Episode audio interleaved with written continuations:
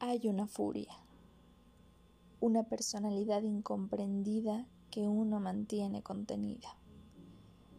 A veces sale, es arrebatada e impredecible, es hirviente e ilimitable.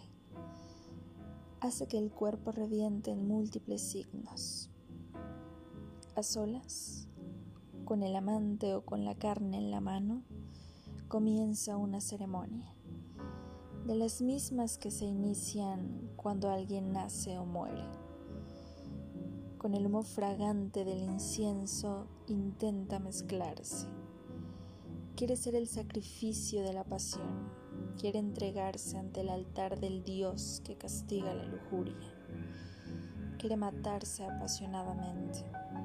Quiere violencia, calma, asfixia, sosiego quiere olfatear, comer la carne de sí misma o del amante. Quiere beberse un vino de sangre. Quiere matarse o morirse en las manos de quien jura amarle.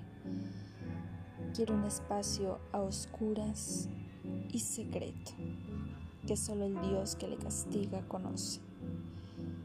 Quiere desintegrarse en el sexo quiere condenarse por sus pecados, quiere hundirse en sus ganas, quiere quemarse entre su fuego, quiere morir y vivir,